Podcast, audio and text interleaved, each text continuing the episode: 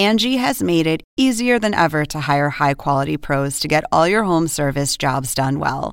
Just bring them your project online or with the Angie app, answer a few questions, and Angie will connect you with local pros who match your specific needs. Or book a service instantly at an upfront price. So join the millions of homeowners who use Angie to care for their homes and get your next home service job done well. Download the free Angie mobile app today or visit Angie.com. That's A N G I.com.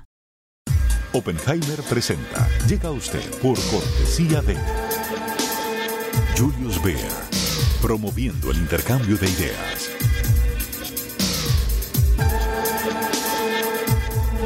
Banco Falabella. Hablamos mirándote a los ojos.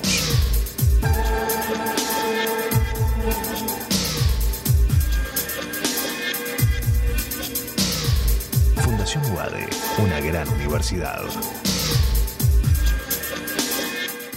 Arcos Dorados. Algunos no creen en los jóvenes. Arcos Dorados sí. De hecho, dejamos en sus manos lo más importante, nuestros clientes.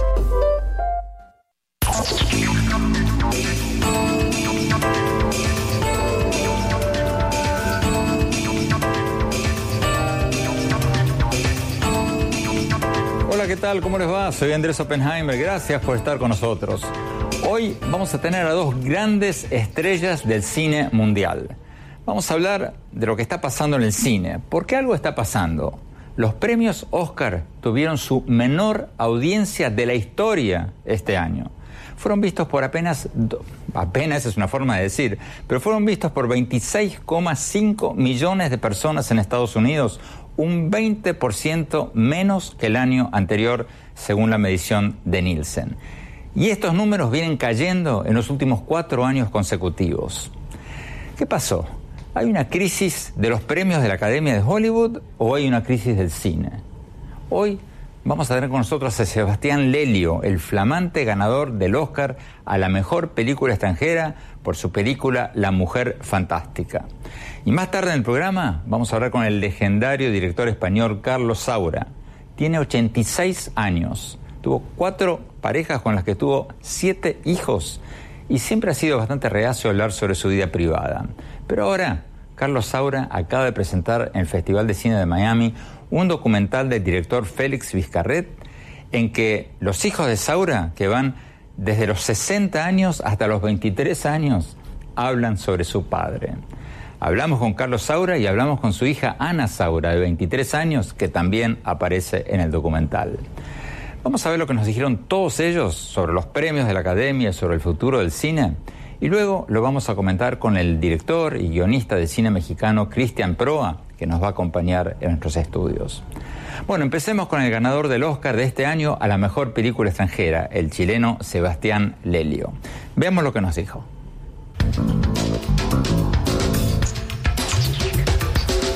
Sebastián Lelio, muchas gracias por estar con nosotros. Para quienes todavía no han visto tu película, Una mujer fantástica, cuéntanos un poco cómo encontraste a la protagonista transexual para esta película. Por lo que leí, tú querías hacer una película que tocara el tema de la transexualidad y contrataste a Daniela Vega como asesora sobre el tema, no como actriz. ¿Cómo fue eso? ¿Cómo fue que llegó actriz? Claro, lo que pasa es que al, comienzo eh, yo no estaba completamente seguro de, querer eh, continuar con la escritura del guion y realmente hacer la película porque quería conocer quién estaba allá afuera, digamos. Eh, yo hace algunos años vivo en Berlín, entonces estaba un poco desconectado de lo que estaba pasando en Santiago y no tenía ninguna, ningún conocido transgénero ningún amigo trans, entonces eh, tenía la sospecha de que mi cabeza estaba llena de um, clichés, producto de la pobre representación cultural.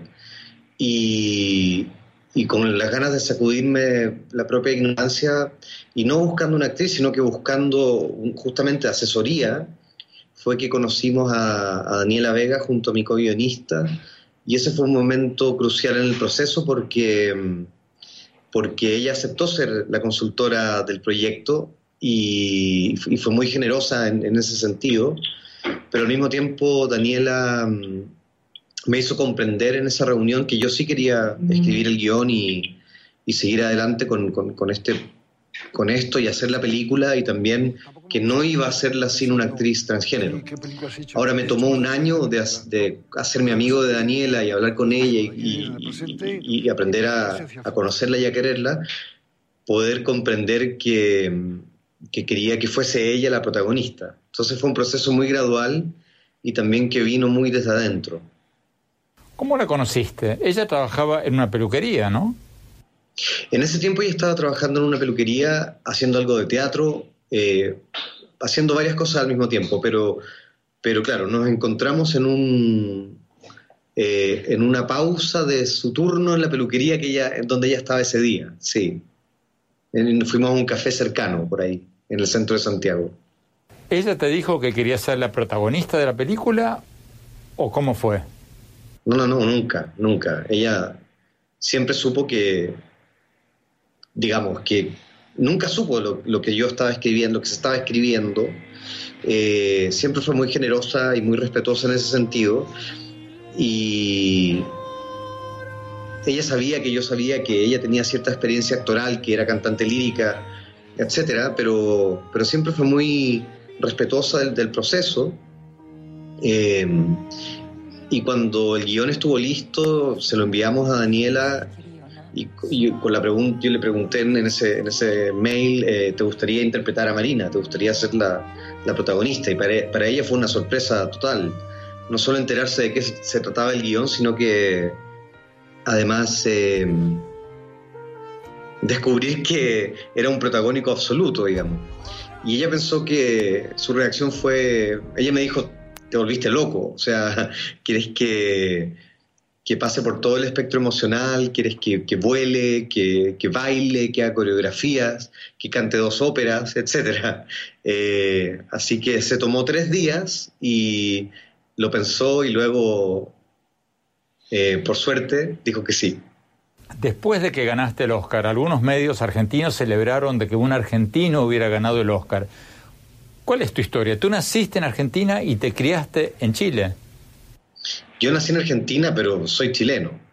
Viví un año y medio en Argentina y luego crecí en Chile y, soy, soy chileno, no, no soy argentino. Creo que tiene más que ver con la con la, eh, la, tendencia argentina a, a, valorar todo lo argentino, que es algo que quizás eh, los chilenos deberíamos aprender, eh, pero creo que es una exageración y, no corresponde con la realidad, digamos. El Oscar es chileno. Chile tiene fama de ser una sociedad muy conservadora en temas como el aborto, el matrimonio gay, los derechos de los transexuales. La expresidenta Michelle Bachelet apoyó un proyecto de ley de identidad de género que permitiría a los transexuales mayores de 18 años solicitar un cambio de sexo en el registro civil. Tú fuiste citado por la BBC diciendo que temes que el nuevo gobierno de Sebastián Piñera va a significar un retroceso en esos temas. ¿Crees que Piñera va a frenar este proyecto de ley de identidad de género? Bueno, yo creo que Chile tiene fama de ser muy conservador porque el poder ha sido muy conservador, pero Chile también ha sido un país tremendamente avanzado en muchos momentos de la historia. Eh, y, creo que existen dos Chiles.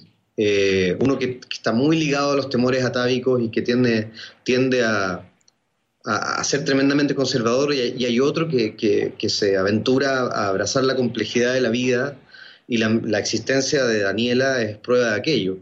Eh, yo creo que es muy eh, emocionante cuando el cine se desborda de la pantalla y logra entrar en el tejido social. Algo de eso ocurrió con una mujer fantástica, con la visibilidad de Daniela, eh, con el hecho de que Daniela ha sido una, especie de, puente muy eh, potente entre la película y la realidad, y eh, ha logrado contribuir a, a, despertar esta ley que ha estado siendo tramitada a punta de burocracia durante cinco años o un poco más en el Congreso y hoy luego del Oscar eh, se vuelve, bueno, siempre ha sido urgente, pero se vuelve inevitable la discusión. Eh, la presidenta Bachelet alcanzó a darle calidad de urgencia a la, a la discusión de la ley y hoy el, gobierno de Sebastián Piñera eh, eh, sabe que el mundo lo está mirando y, sabe que se hizo la promesa de legislar. Entonces nosotros estamos esperando eh, ver si podemos confiar en su palabra y, si que van a estar a la altura de lo que nuestro país merece. Tú dices que confías en su palabra, pero ¿él habló con ustedes o, lo dijo públicamente? El presidente envió calurosas felicitaciones y luego eh, distintos voceros del, sector eh, que hoy está en el poder eh, manifestó explícitamente que están dispuestos a legislar. Tenemos que ir a un corte. Cuando volvamos, seguimos con el ganador del Oscar a la mejor película extranjera de este año. Y luego vamos a ver con el legendario director de cine español, Carlos Saura. Ya volvemos.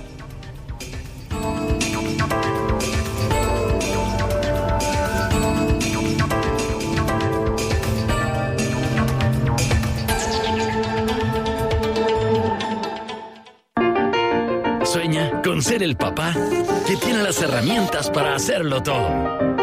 Busca, encuentra, compara. Descubre la que siempre habías querido. Ven a Sodimac Home Center y llévate una o llévatelas todas. Pruébalas, siéntelas. Compra las herramientas de un super papá sin que te supercueste.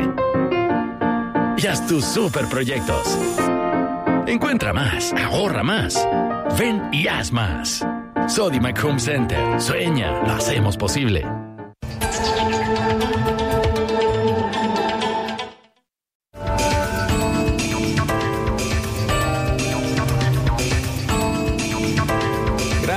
Seguir con nosotros. Gracias, Cristian Prueba, por acompañarnos.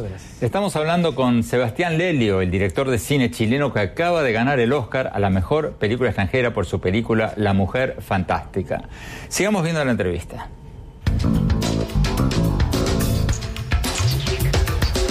Sebastián Lelio, esta ceremonia de los Oscars fue la que tuvo menor audiencia en los últimos tiempos, en la historia, dicen muchos. Un 20% menos que la audiencia que tuvo el Oscar el año pasado. ¿Qué está pasando? ¿Hay una crisis de los premios Oscar o hay una crisis general del cine? Ah, no tengo idea. No, no, no, no sabría decir. Eh. O sea, en vez de un billón, 500 mil la vio un billón de personas. No lo sé. Eh, eh, no, sabría qué responderte. No, no creo que haya una crisis del cine. creo que el cine siempre está en crisis. Eso es lo que pasa. Siempre se, se está declarando la muerte del cine y esa ha sido la historia del cine misma, digamos. Eh, el cine es un medio que está en crisis constante porque está en la eterna tensión entre, entre las temáticas y, los avances de la tecnología. Eh, entonces eh, aparece la televisión y se decreta la muerte del cine, aparece Netflix y se decreta la muerte del cine. Pero el cine no es un soporte, es un lenguaje. Y en ese sentido no está en crisis, está más vivo que nunca puede que se cambie de vehículo, pero no, el lenguaje no está, no está amenazado. Hace pocas horas entrevistamos al gran director español Carlos Saura. De hecho, vamos a pasar la entrevista después de esta, después de la tuya. Y Saura me dijo medio, entre líneas, que el cine que se está haciendo ahora es demasiado dominado por la televisión, demasiado comercial, demasiado ligero. ¿Estás de acuerdo? No necesariamente, respetando muchísimo a, a Don Carlos y siendo Criacuervos una de mis películas favoritas de todos los tiempos, eh, creo que justamente la televisión le está exigiendo al cine ser más cine que nunca. Eh, tener la potencia de ofrecer eh, un espectáculo que sea lo suficientemente movilizador como para poder ir a la sala y, que valga la pena ese esfuerzo, digamos, a diferencia de quedarse en casa viendo algún programa en streaming. Em, yo lo veo más bien desde el otro lado. Creo que, la televisión le está exigiendo al cine renovarse, actualizarse y encontrar em, su propia. y renovar su propia fuerza. Cristian Prueba, ¿por qué crees que está cayendo la audiencia de los premios Oscar? Yo creo que hoy más que nunca hay una brecha eh, entre el cine independiente y el cine comercial. Yo creo que lo que sucede ahora es que, aunque se están haciendo muchas películas, eh, la gente que observa, las audiencias están más preocupadas por, por la ropa que traen los actores que de acudir a las salas. Entonces ese público que va a las salas y que opina es un público muy diferente al que sigue a veces la transmisión. Eh, yo lo que creo es que hoy más que nunca se están separando las audiencias. Eh, hay un, por un lado una sobreestimulación de película, hay muchísimo cine haciéndose, pero hoy más que nunca hay una, hay una brecha ahí. ¿Te parece que los premios están bien dados? Eh, para serte honesto, creo que un temor que tenía, y lo platicaba ahora con otro colega cineasta, es que eh, me preocupa que eh, en el arte entremos a lo políticamente correcto y lo políticamente incorrecto. Creo que, aunque las películas tienen un mérito por sí solas, creo que lo que ha hecho los Óscares en los últimos años es reenmendar políticamente cosas, y creo que en ese sentido el arte debe de ser totalmente independiente de eso. O sea, concretamente, políticamente tú hablas a nivel partidista, pro-Trump o anti-Trump, o estás hablando de, de, que Hollywood está, tratando de alguna manera de resarcirse de su antigua homofobia o de su antigua eh, falta de respeto hacia los transexuales o yo creo que en este momento que vivimos tan álgido, justamente, eh, lo que está tratando, eh, lo platicaba ahora con alguien, que es, es complicado, ahora las minorías están tomando mucha fuerza y eso es muy bueno, pero también eh, estamos entrando en un terreno casi de cacería de brujas, donde uno no puede hablar de ciertas cosas porque ya es, ya es incorrecto. Entonces, lo que creo es que tiene el año, hace dos años que, hubo este problema donde decían que los Óscares eran demasiado blancos, eh, al siguiente año gana Moonlight. Que ganaban todos los actores. Claro, entonces eh, empieza a resurgirse. Ahorita que están las minorías, gana La Mujer Fantástica, que es una película extraordinaria, pero creo que hay que ser muy cuidadosos eh, de, no entrar en ese terreno donde los premios se den a quien, a, quien no lo merezca. Tenemos que ir a un corte, Cristian. Cuando hablamos, seguimos hablando con el ganador del Oscar a la mejor película extranjera de este año y después con Carlos Saura. Ya volvemos.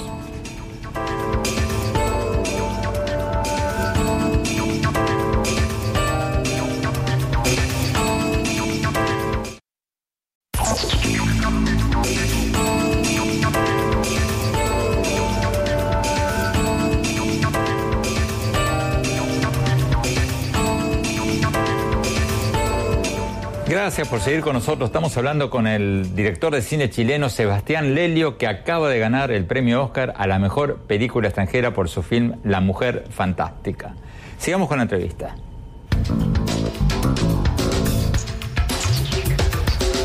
Este año en los premios Oscar se premiaron a más directores y artistas latinoamericanos que nunca, por lo menos esa fue mi impresión. ¿Qué es, crees tú, lo que está produciendo este triunfo del cine latinoamericano. ¿Es una casualidad o estamos haciendo algo nuevo, algo innovador? Bueno, yo creo que se da una cierta coincidencia de, eh, de, la, presencia de, películas en las que habían, eh, digamos, presencia latinoamericana vinculada, eh, que creo que tiene que ver con, al mismo tiempo, una gran vitalidad creativa proveniente de distintos sectores del continente, digamos, em, y, luchas, luchas y trabajos y obras individuales que han también logrado llegar lejos, como es el caso del, merecido reconocimiento a Guillermo del Toro. detrás de eso hay años y años de trabajo y, em, entonces también es, injusto hablar de, mera coincidencia. Creo que, son procesos largos que en este caso eh, son como afluentes que se eh, que convergen. Em, y espero que sea una constante que se que se mantenga, digamos, este nivel de presencia eh, en adelante. Tú vives en Alemania. Guillermo del Toro, el director mexicano que ganó el Oscar a la mejor película, que tuvimos en el programa hace poco, vive entre Canadá y California. ¿Se puede triunfar a nivel mundial sin salir de tu país, sin salir de casa? Eh, buena pregunta. Eh, no lo sé. No lo sé, no tengo la receta. Yo no tengo la receta de cómo triunfar. Eh, en mi caso, el, haber salido de Chile respondió más a una necesidad vital de, exponerse a otros eh, aires y a otras conversaciones y, a otros horizontes. Eh, pero yo me fui a Berlín, digamos, no me fui a una ciudad donde específicamente la industria del cine, eh, digamos, sea lo principal, como lo es Los Ángeles o Londres. así que no, no, no creo que haya una receta única, pero creo que en general para para los artistas es, eh, importante mm, salir. Eh, paradójicamente uno sale para poder ver mejor su propia procedencia y como para ver con ojos más limpios eh, y quizás mm, un poco más libre las propias preconcepciones culturales que al estar en uno en, su propio país acaba por terminar no viendo es importante lavarse los ojos y en ese sentido el, salir, el, moverse eh, ayuda a aquello. Finalmente, Sebastián, ¿cuáles son tus próximos proyectos? Bueno, yo estoy en, la anómala situación en que yo ya filmé dos películas eh, en el intertanto. Filmé una película que se llama Disobedience con Rachel Vice, Rachel McAdams y Alessandro Nívola, que se estrena el 27 de abril en Estados Unidos y luego en mayo ya en, Inglaterra y luego se empieza a estrenar en, el mundo. Y, filmé una nueva versión de mi película Gloria eh, en, Los Ángeles con Julian Moore en el rol protagónico que se estrena en algún punto hacia, hacia fin de año. Así que, eh, por suerte, me salté la ansiedad de, del ahora qué. Eh, ya estoy ocupado trabajando en estas dos películas, una ya terminada y la otra en proceso de, montaje. Cristian, pero ¿cómo explicas este éxito que tuvieron los directores y actores latinoamericanos en, estos premios Oscars? O sea, eh, ¿es una casualidad o, estamos haciendo un cine más innovador que otro? Yo creo que eh, esto se debe en gran medida a la globalización. Ahora más que nunca eh, se ha abierto una puerta para, para la creación que antes estaba cerrada o antes solo podíamos competir prácticamente en la, en la categoría de películas extranjeras. Ahora se ha abierto una puerta porque también hay, hay algo muy cierto que es que en nuestros países hay un problema industrial en el cine. Entonces eso ha hecho que muchos directores y creadores emigren entonces, hoy más que nunca hay una globalización en todos los países, hay gente de muchas culturas y creo que, creo que eso ha sido revitalizador para el cine. Pero, ¿tú crees que, volviendo a la pregunta que le hacía recién a Sebastián Lelio, eh, ¿se puede triunfar quedándose en casa? Tú también te fuiste, tú eres mexicano. Claro. Sí, eh, yo creo que es muy complicado. Eh, es, dicen que nadie es profeta en su tierra. Es complicado por el hecho de que hay muchos intereses. Hay, eh, en México, y hablo de, mi particular visión, eh, la industria que se apoya está muy lejos del cine independiente. Se hacen comedias románticas, cosas de un género muy establecido y aquellos que queremos hacer otra cosa tenemos prácticamente que salir a buscar oportunidades. Eh, y, es difícil. ¿Acaso no pasa lo mismo en Hollywood? Sí, yo creo que sí. Lo en la entrevista que le hicimos a Saura, que vas a ver ahora, él dice un poco como que el cine ahora está siendo rehén de la televisión y que la televisión quiere cosas fáciles, ligeras, rápidas. Totalmente de acuerdo. Yo creo que ahí el problema es más del espectador, ¿no? También eh, hay una banalización y una trivialización de, los temas. Creo que hoy más que nunca eh, la gente está cansada, como toda la información es tan inmediata, rápida. Eh, hay gente que me dice, bueno, yo no quiero ir a pensar eh, durante una hora y media y meterme a sufrir o meter, pero creo que no debemos olvidar que también el arte es un vehículo para, para generar conciencia, para eh, mover emociones y también generar procesos de cuestión, de cuestionarse cosas. ¿Tú crees que los premios del Oscar premiaron películas banales? No, no sé si banal sea la palabra, pero sí creo que y a lo mejor me, van a colgar por esto, pero, tú sabes por, dónde voy. pero estamos, yo creo que lejos de una manufactura que se tenía hace unos años. Y para muestra, eh, yo recuerdo cuando vi un video grabado eh, de la película Network de Sidney Lumet, nominada al Oscar. Hoy que veo los Oscars me doy cuenta que estamos muy lejos de la manufactura de ese cine. En lo personal creo que veo Midnight Cowboy y veo estas películas que eran películas comerciales y que tenían una manufactura y una hechura que hoy me cuesta Pero tú dices que tenían contenido, tenían un mensaje. y estas tienen forma, pero no tienen mensaje. Yo creo que ahora lo que sucede es que estamos muy preocupados por la forma, porque se vea bonito, porque... Porque el monstruo se vea bien. Exacto, porque se vean los millones de dólares, pero hace falta profundidad. Tenemos que ir a un corte. Cuando volvamos, vamos a hablar con el legendario director de cine español, Carlos Saura. No se vayan, ya volvemos.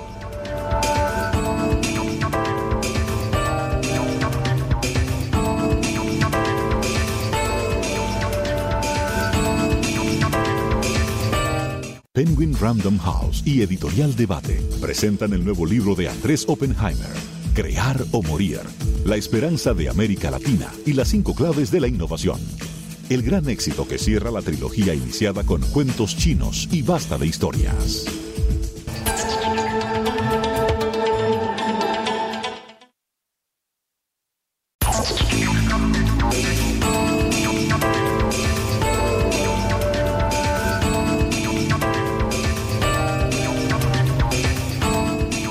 Gracias por seguir con nosotros. El legendario director de cine español Carlos Saura ganó todo tipo de premios por sus películas como Cría Cuervos, Flamenco, Carmen, Tango, muchas otras.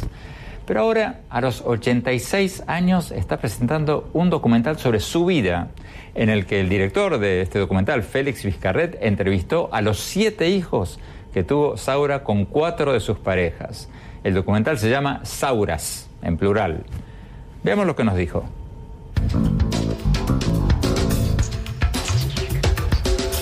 Carlos Saura, muchas gracias por estar con nosotros. Una gloria del cine. Un verdadero honor tenerte aquí con nosotros. Carlos, antes de hablar de tu documental, Sauras, hablemos un poco de Hollywood. Hace poco fueron los Oscars. La audiencia de los Oscars cayó un 20%.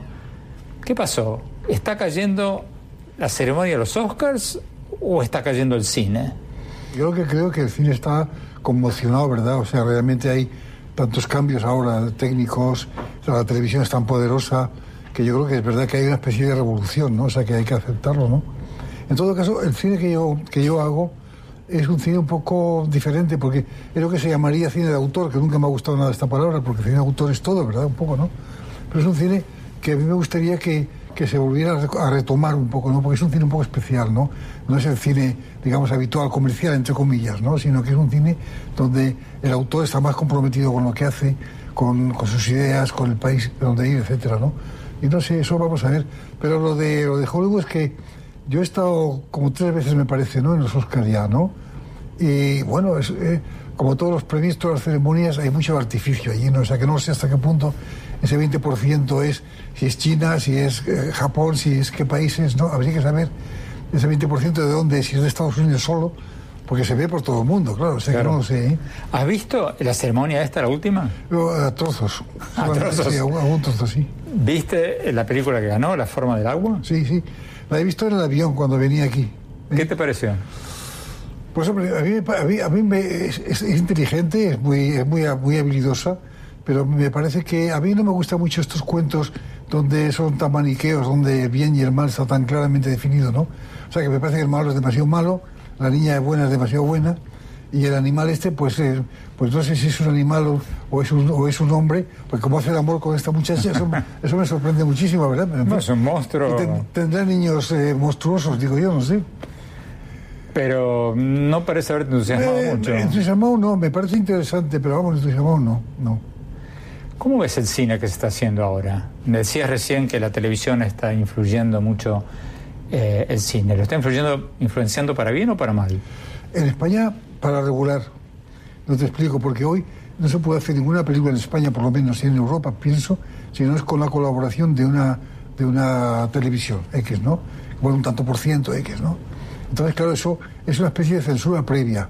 O sea que la, la televisión tiene que decidir tiene un comité y decide qué películas le interesan. Eh, Estamos hablando de películas de cine. Sí, sí, de Estás diciendo que las cadenas de televisión y las productoras de televisión eligen qué películas van a financiar. Exactamente. Exactamente, ¿no? Y lo cual es una especie de censura previa, ¿no? O sea, que, que limita mucho ciertos, ciertos proyectos, ¿no?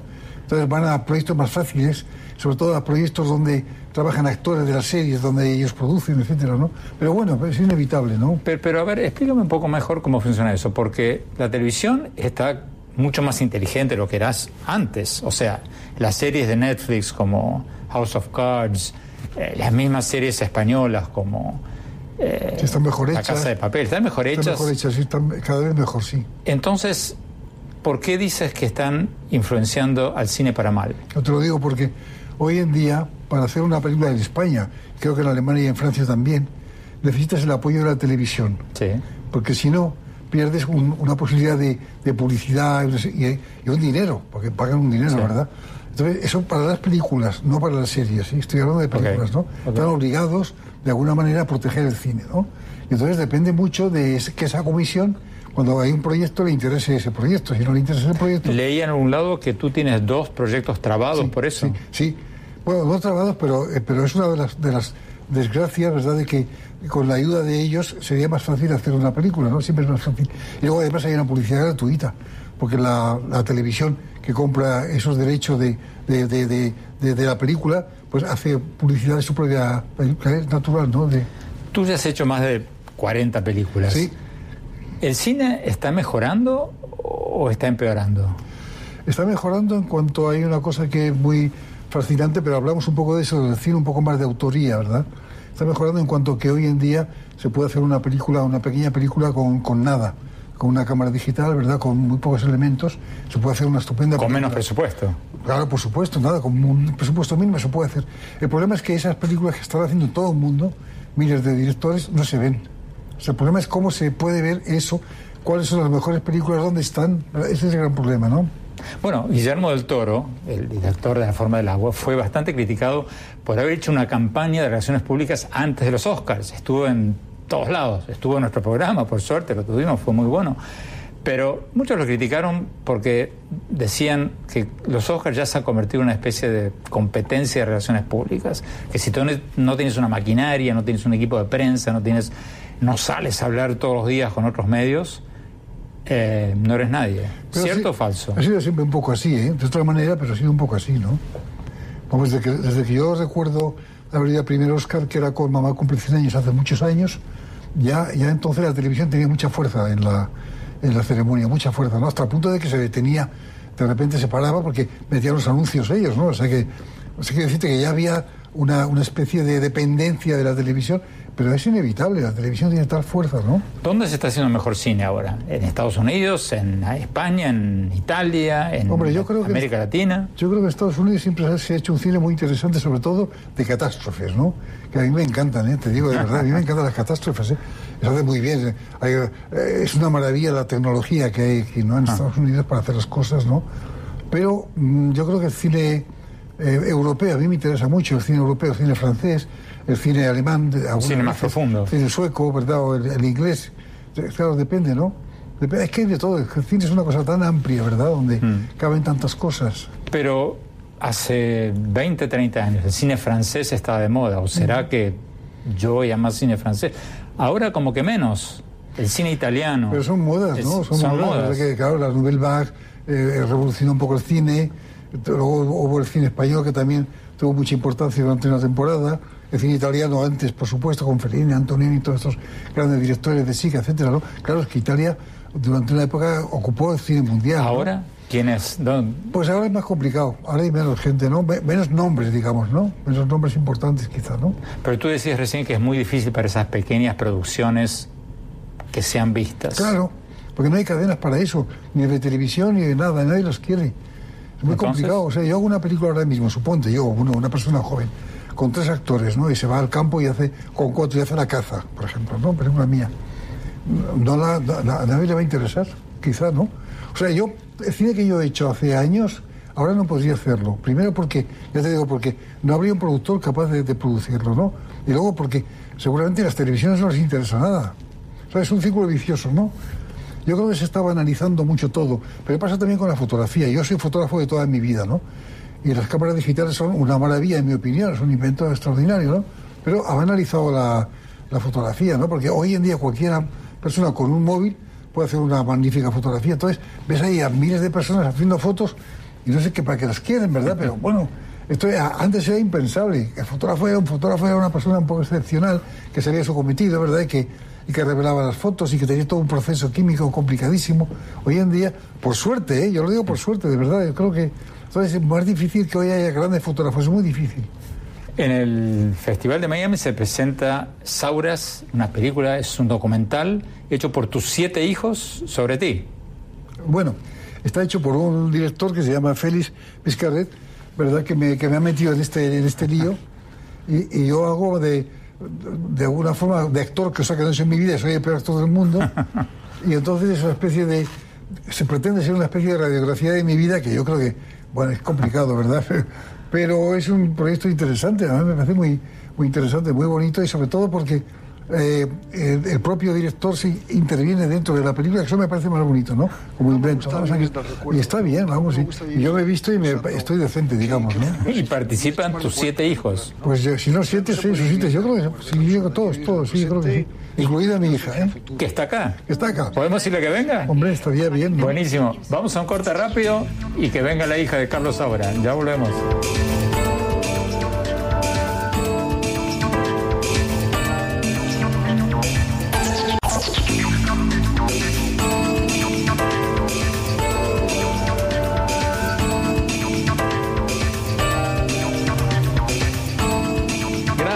Con nosotros. Sigamos con la entrevista con el legendario director de cine español Carlos Saura y su hermosísima hija de 23 años, Ana Saura.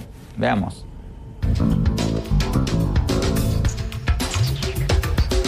Carlos Saura, Ana Saura, esta película Sauras, están los siete hijos de Carlos Saura hablando sobre su padre.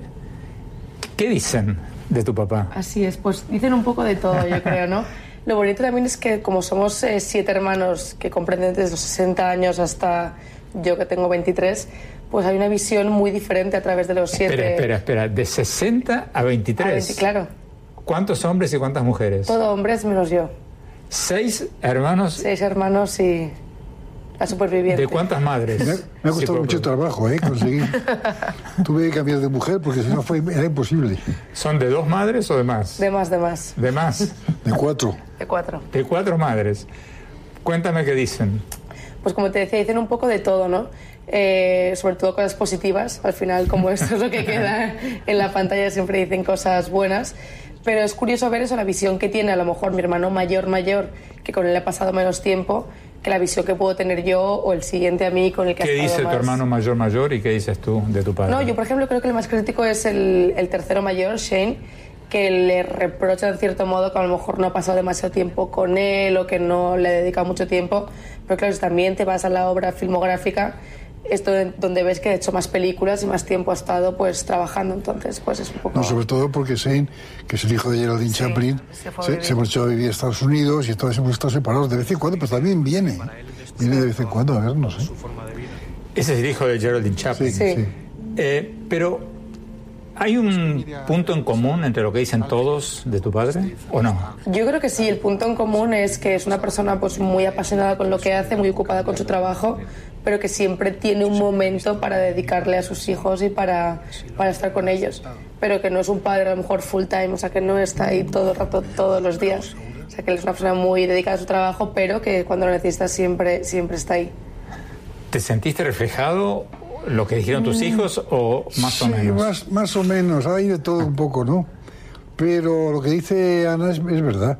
No, lo que pasa es que, que yo he atendido a mis hijos, siempre he estado un poco por encima, porque no me ha parecido, yo nunca he sido de esos padres dominantes, me parece que es horrible, ¿no? O sea, estar ahí, como si, eso de decir, que he oído a algún amigo mío decir, no, es que mi hijo es como si fuera mi mejor amigo, como un hermano, es mentira, los hijos no tienen nada que ver contigo, tienen mucho que ver, pero no tienen nada que ver, porque son independientes, etcétera, ¿no? Entonces yo les he dejado siempre una gran libertad, ¿no? Una gran libertad. ¿Cuántos de los siete salieron artistas? Pues yo creo que todos, ¿no? De alguna forma, o casi todos, De ¿no? una forma o de otra, A ver. artistas o dedicados al cine, mundo O la de- infografía, o Sí. sí, o casi, Todos. Casi todos, ¿no? Todos, a ver, pero no, ¿qué? quizás seis no, seis Sí, no. ¿no? ¿no? Pero mira, el mayor de todo es eh, ayudante de dirección de, bueno, de Carlos Sí, de él. productor. Productor también, también ha dirigido alguna película y demás. Luego el siguiente es distribuidor de cine y productor.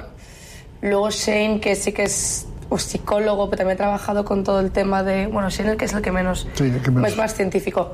Luego el siguiente trabaja con infografías, 3D, realidad virtual y demás. El otro trabaja con él y el pequeño eh, hace realización y también realidad virtual, realidad aumentada y todo el tema de nuevas tecnologías. ¿Y la yo pequeña? trabajo en producción, así que y también trabajo con él. Así que al final casi todos, casi todos hemos acabado metidos en eso. Carlos, ¿y, ¿y nunca pensaste en llevar a Ana, a tu hija, al cine? Lo, lo intenté en una de mis películas. ¿Cuál era? Pues Yo en la mesa del rey Salomón, que hacía un pequeño papel y, y una, y una periodista le hizo una entrevista y dijo que era insoportable esto de trabajar. Tenía una niña, tenía, Tú dijiste que era Tenía seis insoportable. años. tendría seis años, o sea que fíjate. ¿Y por qué? Es que estuve dos días, Mar- te decía una frase que era nada. Decía, esta carta es para usted, ya está. Bueno, dos días repitiendo, ahora un plano aquí, ahora allí. Horrible, un frío tremendo, no te deja esperando todo el día, nada, nunca más. Entonces la quieren contratar como actriz por ahí, ¿no? Y ella dice que quería hablar, no quiere saber nada, O ¿no? sea, nada. Pues, pues, pues, eh, Aburrimiento. Es que ¿Te parece aburrido? aburridísimo. Pues lo divertido está detrás de las cámaras. O sea, hacer que eso ocurra, pero estar delante, bueno, nunca más, nunca más. Ana Saura, Carlos Saura, muchísimas gracias. Mucha suerte con esta película Sauras, con las próximas dos que estás haciendo. Muchas gracias. Gracias, Gracias. por estar con nosotros. Un honor. Muchas gracias. ¿eh? Gracias. Me pareció divertidísimo eso que millones de jóvenes sueñan con ser actrices y una joven tan linda como Ana Sabra dice que lo que menos quisiera hacer, que es aburridísimo eso de pasarse todo el día memorizando una línea. Cristian, ¿te has encontrado con actores así? Acaba de pasarme algo muy chistoso, es muy breve. Tengo un alumno que era policía y ahora quiere incursionar en, la actuación y me dice, estoy feliz porque ahora no solo puedo ser policía, puedo ser ladrón, puedo ser el banquero, puedo serlo todo. Y dije, bello, sí, e- es, es difícil, es una disciplina muy sacrificada y complicada. No es tan glamoroso como parece en las No, no, cámaras. no, en lo absoluto. Es muy sacrificado. Cristian, muchísimas gracias. Vamos a un corte rápido y cuando hablamos mi opinión sobre todo esto que acabamos de escuchar.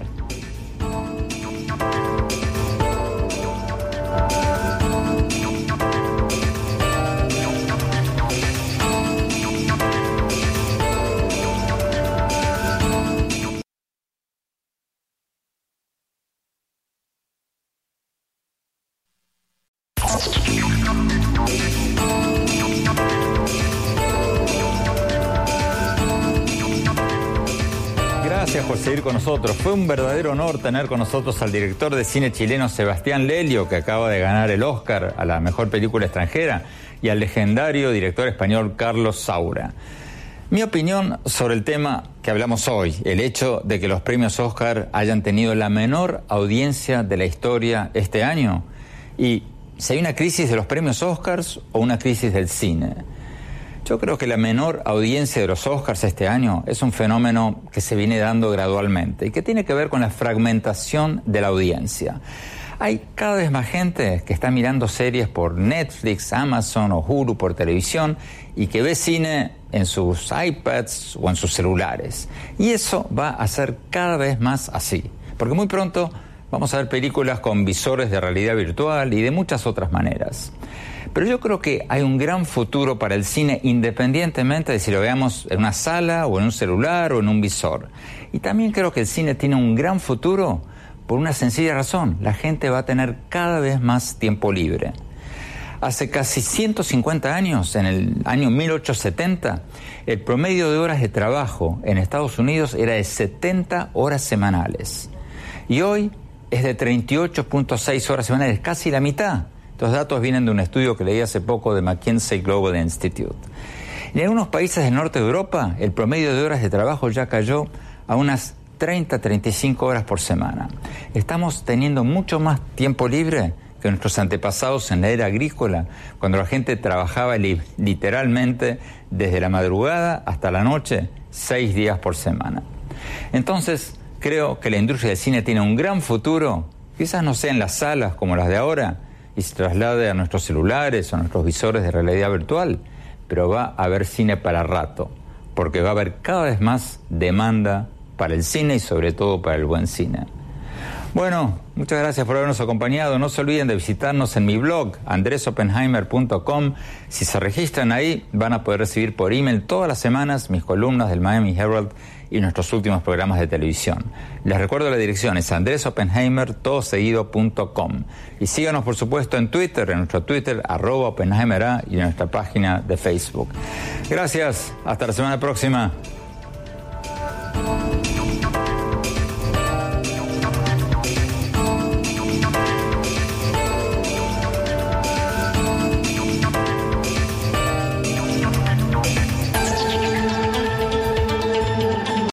Oppenheimer presenta. Llega a usted por cortesía de Julius Baer, promoviendo el intercambio de ideas.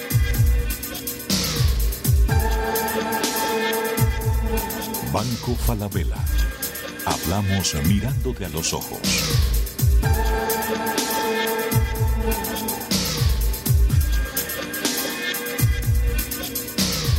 Fundación UADE, una gran universidad. Arcos Dorados. Algunos no creen en los jóvenes. Arcos Dorados sí. De hecho, dejamos en sus manos lo más importante, nuestros clientes.